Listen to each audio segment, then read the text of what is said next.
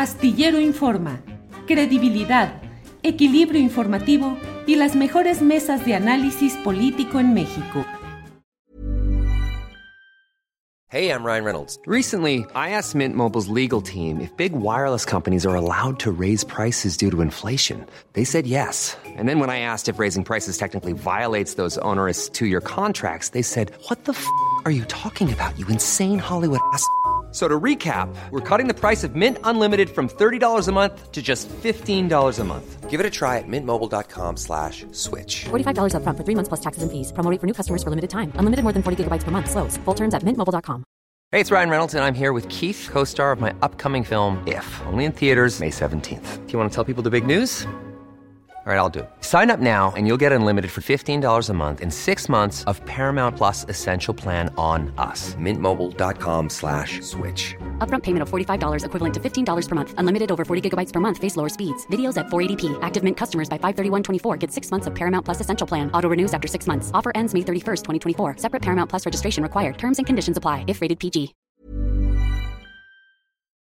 Javier, ¿no hay algún proceso que pueda emprender el presidente de la República, Andrés Manuel López Obrador, para regresarte a tu cargo por el honor, por el servicio que hiciste a la patria de denunciar estos hechos oportunamente? ¿No hay ningún camino administrativo?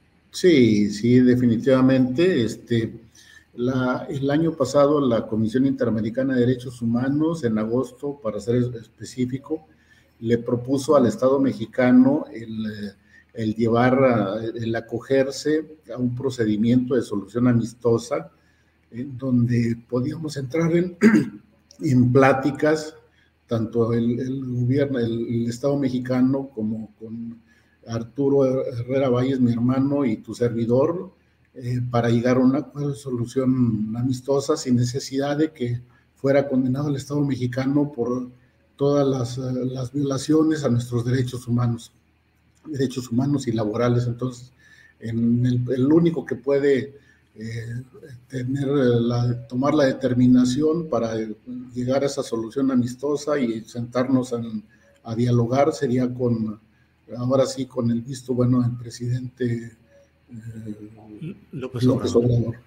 Ahora, Javier, ¿cuál fue la respuesta del gobierno mexicano ante esa, ese planteamiento de un arreglo amistoso eh, en el marco de la eh, Comisión Interamericana de Derechos Humanos? ¿Qué respondió el gobierno del presidente López Obrador? Este, fíjate que no tengo conocimiento. Le dieron 30 días al, Estado mexicano para que contestara. Precisamente estoy con, eh, ayer estaba platicando con la Comisión Mexicana de Defensa y Promoción de los Derechos Humanos que me representa en la Comisión Interamericana y no han tenido respuesta de parte de algún comunicado de la, de la eh, Comisión Interamericana. Se, se, va a mandar hoy precisamente una, una, eh, una petición a la Interamericana a ver qué respuesta tuvo el Estado mexicano, sino para que pues ahora sí acuerden lo, lo conducente. Yo esperaría que que reflexionara el, Estado mexicano, que tuviera conocimiento el presidente eh,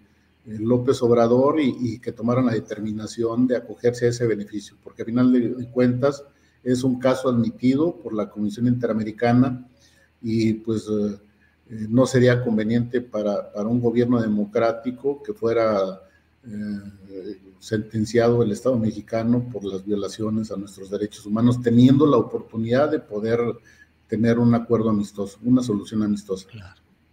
Para que te enteres del próximo noticiero, suscríbete y dale follow en Apple, Spotify, Amazon Music, Google o donde sea que escuches podcast. Te invitamos a visitar nuestra página julioastillero.com.